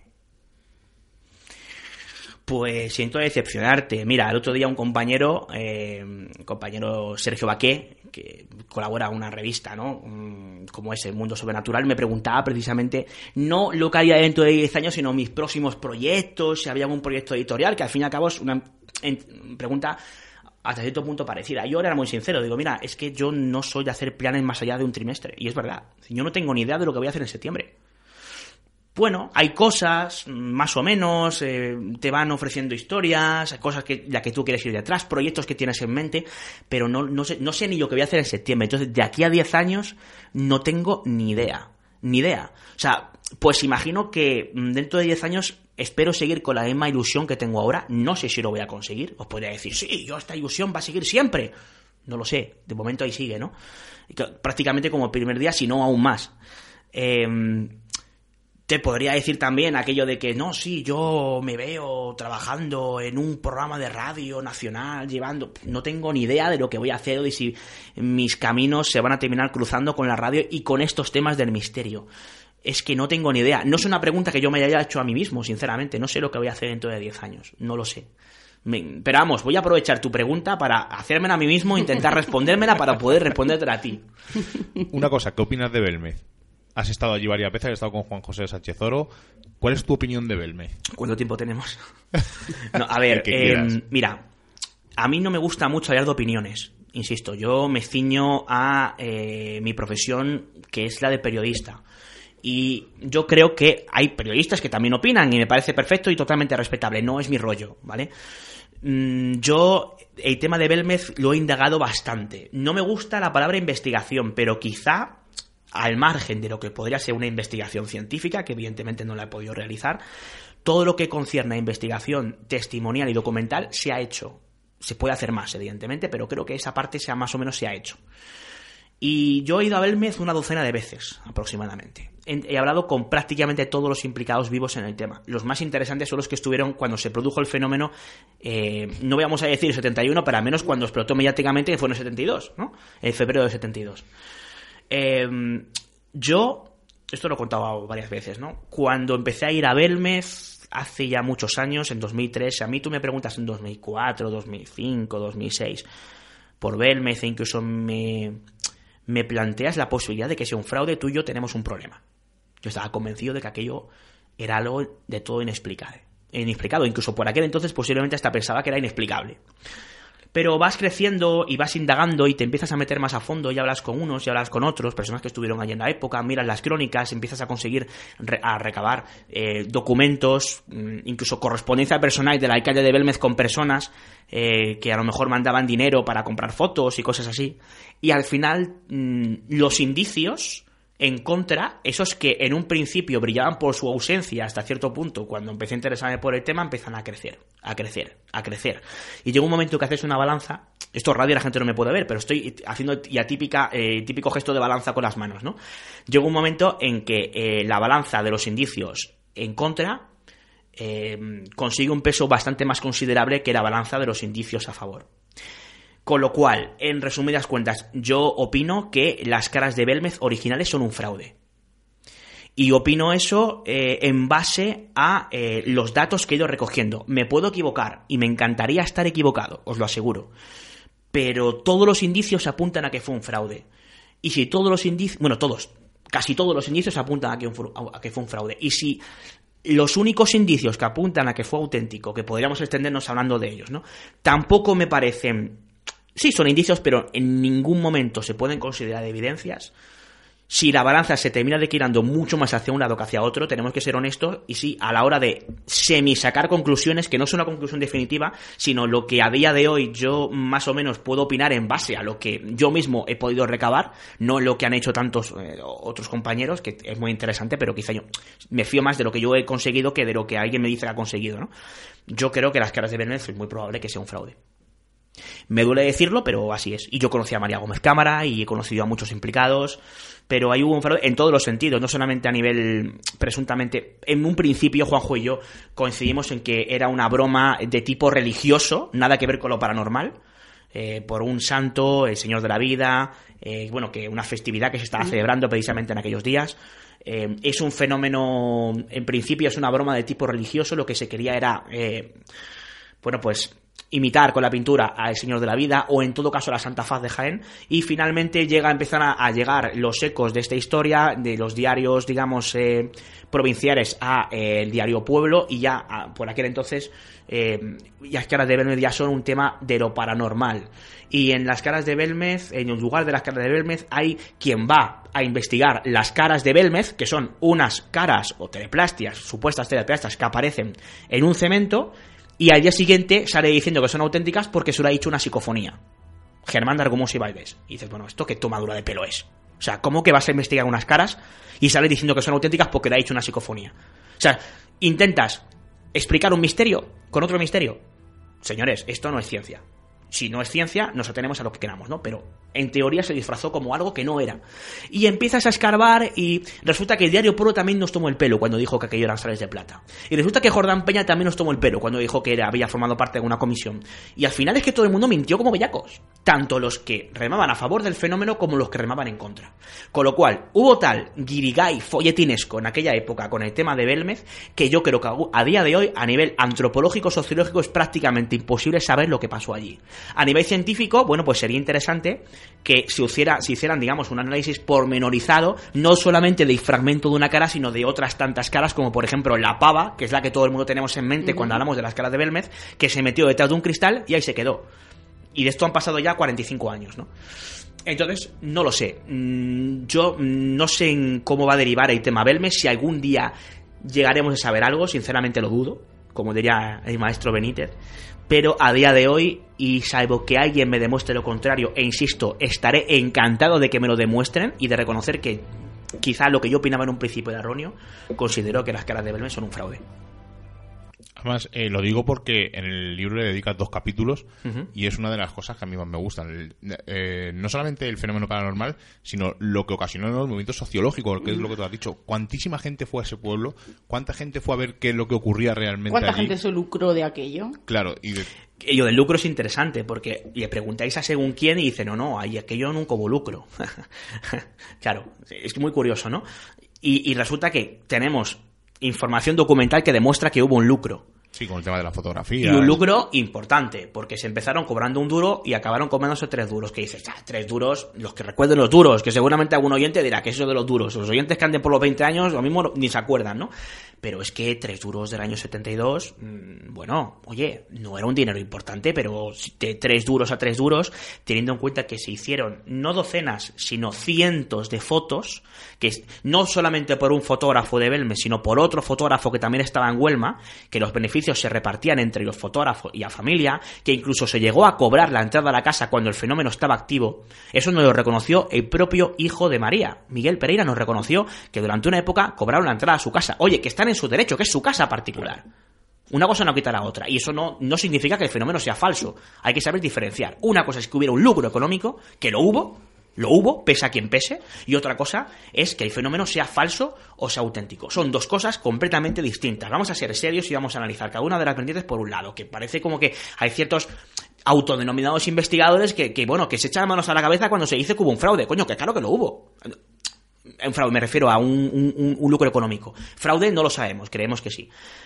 Son esas cosas que no se contaban o que a mí me hubiera gustado mucho que me contaran hace 10 años. ¿no? No, que no se contaban y que no se cuentan, porque tú eres de las pocas personas que estoy escuchando hablar, por ejemplo, de Argumosa, decir, a ver, señor, que porque se le haya hecho una psicofonía, esto no tiene por qué Bueno, ser verdad. es que sí. eres, eres la primera persona que yo eh, estoy escuchando hablar. Mira, nosotros, yo te voy a decir la verdad, nosotros estamos en tu primera etapa. Fuimos el año pasado, No, hemos ido este año. este, año, este año, y pues como tú dices, no la primera vez. Y ama- además, una persona nos dijo, vais a venir muchas más veces.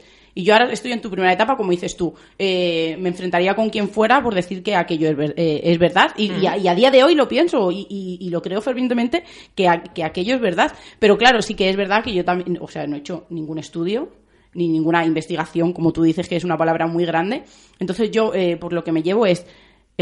por el testimonio, como tú dirías, que yo no, no lo digo así, sino con las conversaciones con los familiares que he tenido, pero sí es verdad que no he hablado con nadie más, sino también me guío por, por los sentimientos y por la creencia que yo tengo y la información que he tenido siempre de, de aquel caso. Y como y, me parece muy bien que has dicho, como has dicho, no, yo es que me pegaría con quien fuera, me hubiera pegado con quien fuera en aquel momento. Nosotros estamos ahora mismo en, en- en esa etapa. Pero fíjate, dices una cosa muy, dice muchas cosas muy interesantes que habría que, que- que tenerse en cada una de ellas, ¿no? Pero vamos a remarcar algunas ideas principales. Dices, por ejemplo, eh, algo que considero muy significativo y es que eh, te guías por tus sensaciones, por tus sentimientos, eso es genial, es perfecto, pero resulta que con las caras de Belmez no tenemos un fenómeno paranormal que aparece y desaparece, no tenemos una luz que está durante unos segundos, tenemos unas caras, caras que se pueden tocar desde el año 71 hasta ahora. Tenemos un fenómeno palpable que haya seguido y que ha desafiado presuntamente cualquier explicación científica. Presuntamente lo remarco en negrita y subrayado, ¿vale? No estamos hablando de que de creer más o menos a unos o a otros, estamos hablando de que el fenómeno está ahí, de que se puede palpar.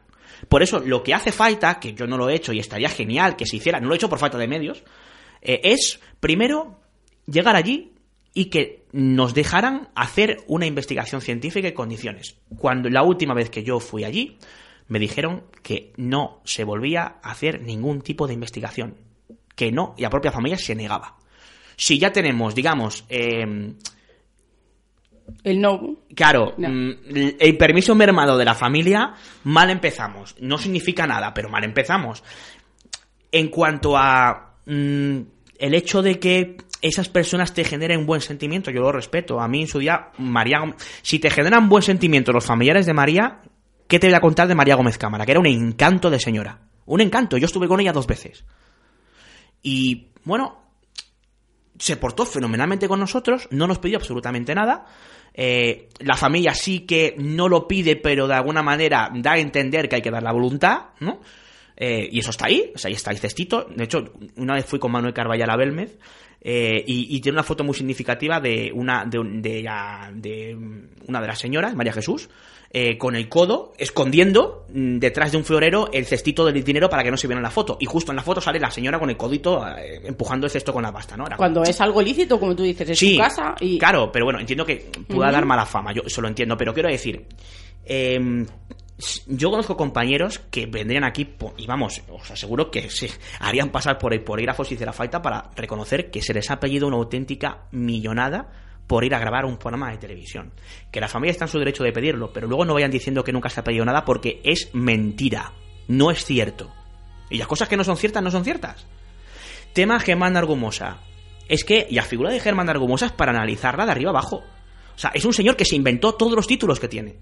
Es un señor que cuando fue a grabar la psicofonía de Caso Vallecas, cogió y metió la grabadora en, un mueble que daba justamente pared con pared con el ascensor que subía y bajaba.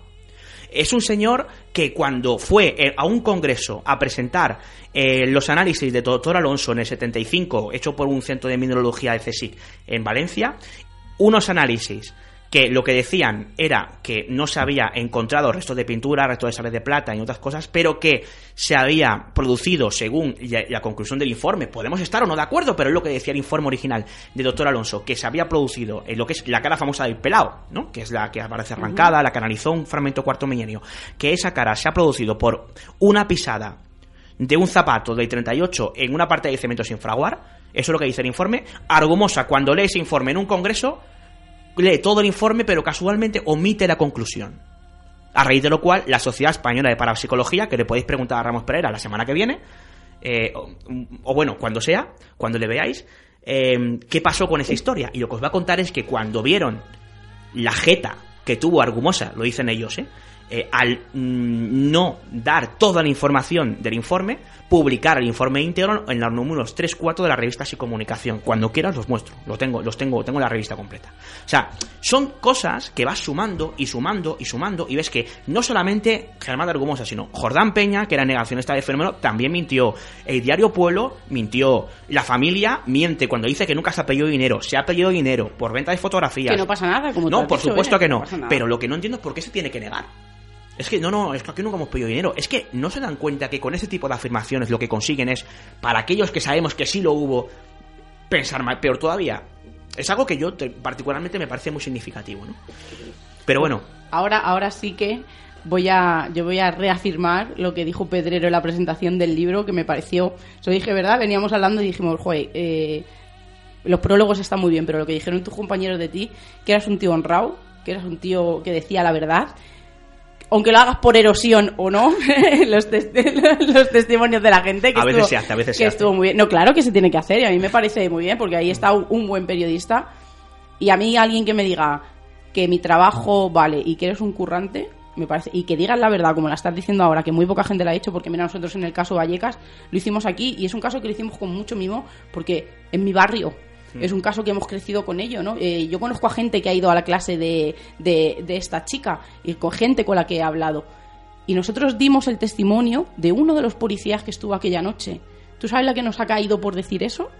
No te lo puedes ni imaginar. Y a mí me. Y, y- y entiendo y se nota que te da exactamente igual lo que digan porque tú estás contando tu verdad con tus pruebas, en este caso de Sí, Belmez. sí, sí, vamos a ver, pero si es que es muy sencillo. Nosotros en Dimensión Límite hablamos de Belmez, hablamos de Argumosa, lo contamos todo. Sí, sí. Y también hablamos de caso Vallecas. Además, tuvimos la suerte de poder contar eh, con una entrevista en primera persona en el domicilio de uno de los hermanos, no vamos a decir el nombre porque nos Mm. pidió que no lo dijéramos, de la familia que estuvo allí, que vivió los fenómenos en primera instancia. Y emitimos esa entrevista y entrevistamos a diferentes personas. Estuvo Manuel Berrocal, estuvo Manuel eh, Carballal, que estuvieron investigando el tema. Hicimos un repaso y ya se habló claramente, o sea, se, se dio a entender claramente el papel de Argumosa en esa historia. Es decir, y a nosotros nadie nos ha dicho nada. Bueno, ahí de que lo diga. Es decir, ahí están los testimonios, ahí están las pruebas. Esto no es una opinión que yo doy sobre Argumosa. Esta es la verdad de Germán de Argumosa que cuentan las personas allegadas a Germán de Argumosa. Era una persona que para mí fue introductor popular de la parapsicología en España, eso es cierto. Una persona sin la cual el fenómeno de las psicofonías hubiera llegado más tarde, no es cierto que no se conocería hoy en día, eso es absurdo, porque hubiera llegado más tarde o temprano con Siniestro de Arneil o con quien fuera, ¿no? Es cierto que tiene sus méritos, era un divulgador muy particular, un tipo que sabía llegar a la gente. Pero todo lo demás, la pátina de científico con montones de títulos, es, es, es, es humo, es decir, no es cierta. Es un señor que creo que no tenía acabado ni siquiera el, el, el bachillerato, creo recordar. O sea, no tenía títulos. Y me parece muy bien que eso no, eso no quita nada, pero mm, el problema es que una persona que no tenga títulos, lo que no debe hacer es ponerse los títulos, porque no es cierto. Y eso es una realidad que está ahí. No, porque tira abajo todo. Y no tiene por qué desmerecer, insisto, No, no. eh, la- la- todo lo que se pueda, en este caso, achacar positivamente a Argumosa, que tiene muchas cosas y ya la hemos comentado, ¿no? Pero las cosas como son. Las cosas son como son. Y Argumosa fue una figura importantísima en Belmez, para bien. Y de hecho fue una persona que planteó dos, dos protocolos de investigación allí, con mejor o, o- peor tino, pero ahí estuvo, quiero decir, y chapó. Pero eso de ir a investigar unas caras y acabar diciendo que hay psicofonías, bueno, mire usted, me parece estupendo, pero es que esto no explica nada. Claro, a nivel informativo eso vino de puta madre.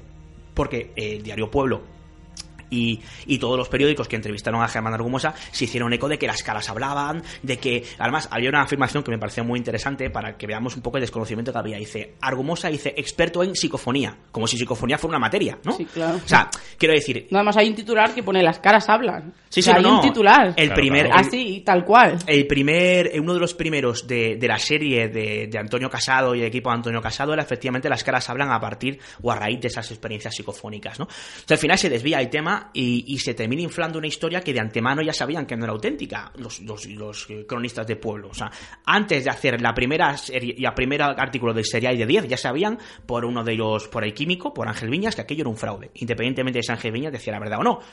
Y aún así, estuvieron tirando durante 10 ediciones y vendiendo. Eso lo, nos lo cuenta Jaime Martín Semprún, que fue el periodista, que fue el primero que el primero periodista de pueblo que fue allí a Belmez y que luego estuvo siguiendo el tema y más cosas que nos cuenta sobre la relación que tenía María con el eh, pintor, que era el hijo de fotógrafo, y que él dice que la Guardia Civil apuntaba a que fue una broma conjunta entre María Gómez Cámara y el pintor, eh, que era el hijo, insisto, del, del, que luego fue fotógrafo de, Belmez. O sea, son cosas que están ahí, que no las cuento yo, que no las digo yo, que yo no es que esté hablando mal de Argumosa, que es que lo que estoy diciendo es lo que, lo que se puede comprobar, lo que cuentan las personas allegadas, que cualquier persona que nos esté escuchando me presente un título de Argumosa. Y no me vale con que fuera una facultad un día a una clase a dar una charla. Eso no es tener un título. Y, así, así nos va. Es decir, el problema que hubo en Belmez es que hubo tal guerra de egos y tal nido de historias. Y sigue habiendo. Y bueno, sigue habiéndolo. Yo hablo del caso de Belmez. La parapsicología estaba naciendo en España. Y todo el que quería hacer algo en la parapsicología en España coincidió en Belmez es que no hay más que ver las crónicas para darse cuenta de eso. Es decir, el repaso histórico no, es que lo, cuente yo en el libro, es que cualquier persona lo puede comprobar. En el libro, además, tú te, habrás fijado, Miguel, es que nosotros ponemos todos los datos, los diarios, las fechas, todo lo que nosotros vamos contando, ponemos la fuente y el lugar de donde se ha extraído para que cualquier persona pueda consultarlo. Y en cuanto a las pesquisas testimoniales, todas acabaron emitiéndose en Dimensión Límite. Están todas las entrevistas en Dimensión Límite disponible para que no busque. Programa 55 eh, y 60, por si alguien quiere echar un vistazo en para verlo. O sea, ahí está todo en cuanto a tema de Belmez. Memoria bibliográfica, ¿eh? Sí, bueno, es que son programas que marcaron mucho, ¿no? Entonces me, quedé con, me quedé con ellos. Ya para ir terminando, te voy a preguntar una cosa porque eh, empiezas el libro con una frase que para mí casi casi es un leitmotiv que es que la verdad está ahí fuera. Por lo tanto, asumo que eres fan de Expediente X, además lo dices en el libro. No te voy a preguntar qué opinas de Expediente X, te voy a preguntar qué te ha parecido la vuelta de estos seis capítulos que han echado. ¿Los has visto? Sí, por supuesto, hombre. Yo soy un auténtico fan de Expediente X. Yo me he comprado todo lo que se ha escrito sobre Expediente X en español, lo tengo, lo tengo aborrecado, tengo la serie completa, me la he visto varias veces y soy un gran fan. En cuanto a la nueva temporada, me parece correcta, a mí me gustó. No sé por qué hubo esta especie de... Mm, hubo una... a quien le gustó la vuelta y hubo quien le pareció una auténtica eh, basura. Bueno, vamos a ver, yo creo que quizá no fue lo más espectacular que se ha hecho ni tampoco fue tan malo. Creo que fue un regreso decente. Fueron, eh, me parece que bastante fieles, sí, fieles y, de hecho fieles a sí mismos, es decir, hubo capítulos autoconclusivos, hubo capítulos que continuaban, tanto el primero como el último, que era el sexto, eh, hubo monstruos de la semana, hubo conspiraciones, subieron, supieron actualizarse muy bien metiendo todo el tema de trails todo lo que tiene que ver con eh, aquello que abandera la exopolítica y demás, todo esto lo cogieron muy bien y lo, y, lo metieron, ¿no? Referencias reales siguió habiendo tanto en los capítulos autoconclusivos como en los que no lo eran. En Espacio Blanco hablamos de ello. Si queréis un día traigo los cortes y los vamos comentando, porque es que fui sacando varios cortes de precisamente de, los nuevos capítulos y hacían referencias reales a un montón de temas que, bueno, unos están más actualizados que otros, pero ahí están, ¿no? Referencias que tienen que ver con todo lo que tiene con, con, el misterio, desde Charles Ford hasta Madame Blavatsky, etcétera, etcétera, ¿no? O sea, que a mí me pareció que fiera a sí misma y, y a mí me parecieron súper interesantes los seis capítulos de, de Expediente X, que espero que tengan continuidad. Tienen, tienen. Te lo, adelanto que la, onceava temporada no es en el 2017 por problemas de agenda, pero en el 2018 salga una nueva temporada. Ah, vale, pues mira, no, ya sabes algo que no sabía yo. Yo sospechaba eso que tú me decías, que iba a ser como mínimo para 2018, por lo que estuve leyendo. Sí, pero ya está todo firmado, o sea, ya está todo. Porque tengo eh, escucho varios podcasts y uno escucho de series y lo dijeron, hicieron los Afron hace poquito, de 2016, y dijeron que estaba renovada Expediente X, pero no para 2017, sino para 2018 por temas de agenda, no por otra cosa. No, no, lógicamente, es que hay, que hay que juntar a todos, Chris Carter, a David, a Gilliam, etcétera, etcétera, ¿no? Creo que, que, para los que somos frikis o fan de, de Expediente X nos ha parecido correcto y muy fiel. Pero lo que creo que ha pasado es que aquí se han juntado más generaciones que han empezado a ver. Porque, por ejemplo, nosotros con, nuestro enano son los primeros que ha visto y claro, cuando vio el del monstruo de la semana, nosotros le explicamos que ese capítulo por qué era así, porque era el monstruo de la semana y él estaba incluso pidiendo otro, pero claro, tienes, tienes que explicar y tienes que saber la dinámica que tiene Expediente X, porque claro, tú de repente vas a ver, como ha habido mucha gente, eh, una serie de extraterrestres y de dos investigadores que van buscando y corriendo detrás de los extraterrestres y te encuentras el del monstruo de la semana y dices, ¿esto qué es? Entonces yo creo que, que ha habido una confrontación de, de Sí, generaciones que ha empezado a ver es- a lo mejor estos capítulos o, o ha visto algunos solo sueltos, entonces no han entendido la dinámica y entonces, pero nosotros perfectamente, a mí me han encantado, me ha encantado ese capítulo que se ha quedado, la gente habrá dicho, y este capítulo que ha terminado que se ha quedado así, y tú dices, claro, es que es expediente X. Claro, y hay quien dice aquello de no, es que jová, para seis que hacen, podían haberlos continuado si no meterme monstruo de la semana, pero es que Expediente X ha, siempre ha sido así. así. Mm. Y ha sido, a mí me parece bien. Yo los hubiera echado de menos los capítulos de monstruo de la Claro. semana. O sea que, no sé, a mí particularmente me ha gustado, creo que ha sido fiel y, Sí. y en todos los sentidos, hombre, hay cosas mejorables. El capítulo del hombre basura me parece un poco coñazo. Pero quitando el de Trashman este y los demás capítulos me parecen súper interesantes. El capítulo, por ejemplo, en el que hablan de esa posibilidad de comunicarse con alguien que está a punto de morir y citando experimentos científicos, las dos formas de hacerlo, metiendo todo el tema, por ejemplo, de- del consumo de, de drogas alucinógenas, ¿no? Eh, exóticas, o sea, todo eso es que está muy bien metido. No sé, a mí me pareció muy interesante, a mí no me defraudó. Tengo que decir también que no esperaba nada del otro mundo, era Claro. tenía los pies en el suelo, sobre todo después de haber visto las dos últimas temporadas, que verás, no es que sean malas, pero es de lo peor que se, que se hizo en Expediente X. Y continuando un poco con lo que se hizo a- hacia acabar la serie, me parece que lo que han hecho es bastante decente. Pues mm, no voy a decir, pero llevamos casi me- hora y media hablando. Se Ya. nos ha pasado volando. Fíjate. Para acabar, una, se lo hicimos a Jesús y siempre que viene alguien aquí se lo preguntamos. Un libro y una peli. Ostras, un libro y una peli. Y no vale luces rojas. No vale. que eso, eso, no, eso dará para otro programa. Ostras, pues más. eh, bueno, pero película de lo que De lo que sea. sea, de lo que sea, Ah, igual. bueno, pues yo voy a decir mi película favorita. Y libro, buf, es muy, muy complicado decirte un libro. Pero mira, voy a decir el que para mí es el mejor libro que se ha escrito en España sobre investigación de anomalías. ¿Os parece bien? Porque claro, es que libro de qué, hay muchísimos tipos. Y, mi película favorita, para no entrar en, controversia.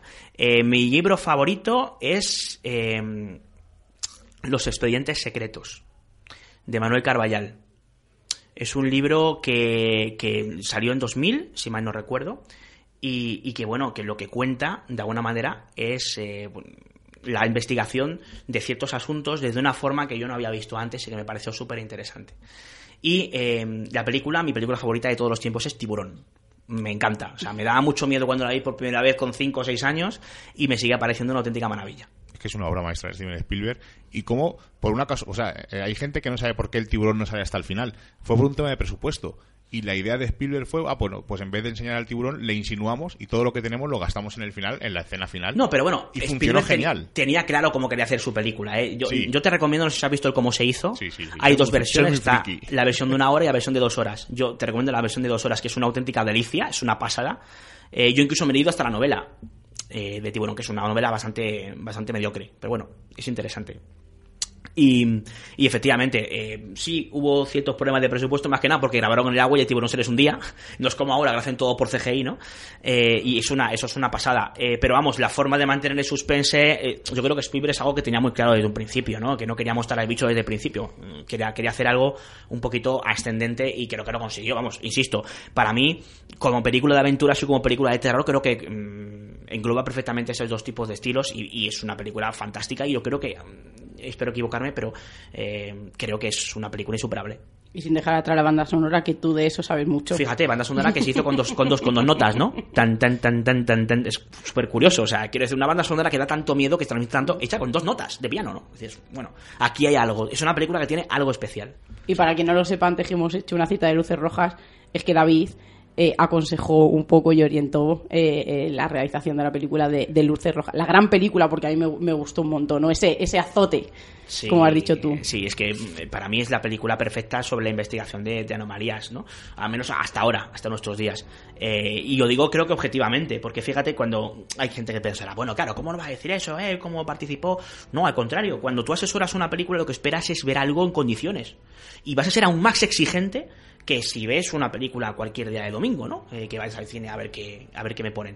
Eh, así que yo creo que mm, eh, mi- nuestras expectativas, tanto la de Manuel Carballal como mía, fueron absolutamente eh, saciadas y, y me parece un peliculón de principio a fin con mucho mensaje y que si los oyentes la han visto una sola vez, les recomiendo una segunda porque van a entender muchas más cosas con ese segundo visionado. No sé si es vuestro caso. Sí, sí, lo hemos visto dos veces. Bueno, Mm. dos, yo dos y media. Dos y media.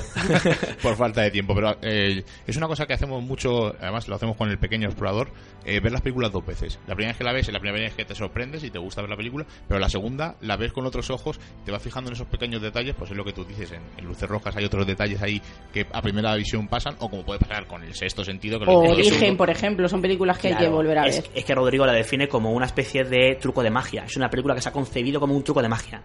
Va mostrando cosas eh, de forma muy subliminal que tú no entiendes hasta que no ves el final y vuelves a verla y dices, ah, ahora entiendo esto, ahora entiendo esto otro. Y el mensaje final me parece fantástico, me parece súper interesante. Como ese personaje, bueno, no vamos a contar el final, ¿no? Pero como ese personaje de, Tom Barkley, ¿no? Es eh, una persona muy que interesa estos temas, pero absolutamente escéptica, que hacia el final de la película incluso raya el pseudo-escepticismo y ese final dice muchas cosas dice muchas cosas, ¿no? Y, bueno, no vamos a dejarlo ahí porque como nos pongamos a hablar de dulces rojas es que no paramos, ¿no?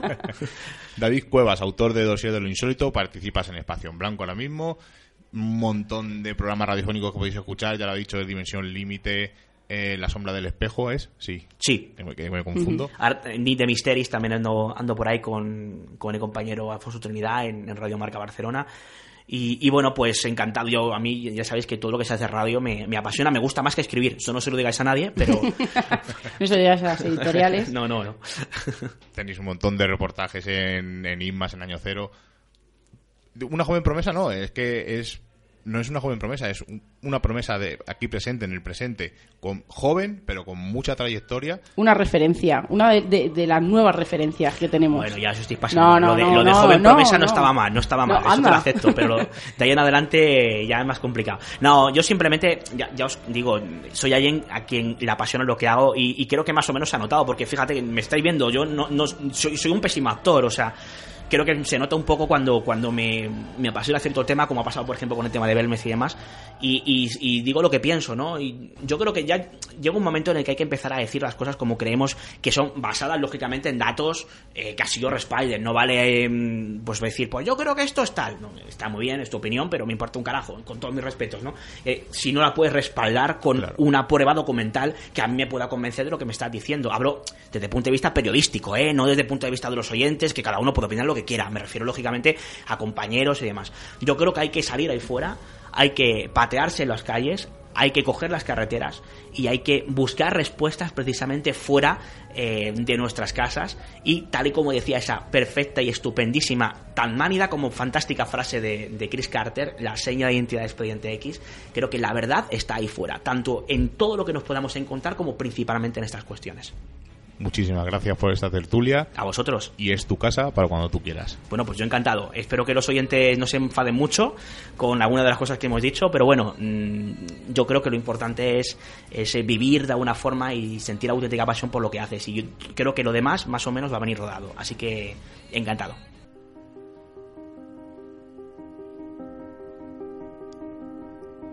Ha sido un auténtico placer tener a David Cuevas aquí con nosotros durante hora y media hablando de misterio, hablando de, bueno, charlando de todo un poquito. Y ya nos despedimos hasta la semana que viene. ¿De qué vamos a hablar la semana que viene, Seila? La semana que viene vamos a traer un misterio un poco diferente. Vamos a hablar de islas misteriosas. Islas que desaparecen, islas que ocurren cosas paranormales, un poco de todo, como siempre es en el menú de misterios en viernes como ya hemos pasado el umbral mágico de la medianoche y nos reclama el misterio, nos ocultamos nuevamente en nuestras guaridas a seguir con nuestra vida mundana. Y me despido de mi hermano Jonathan Mandaza, que no le he dicho nada, y me despido de Seila. Buenas noches. Buenas noches. Y la semana que viene nos volvemos a encontrar con nuevos temas del misterio, los cuales no revelaremos en su totalidad, porque recordad, estáis escuchando en Radio Vallecas en la 107.5 y en Radio Siberia en Vitoria Gasteiz en la 91.8, Misterios en Viernes. Hasta la semana que viene.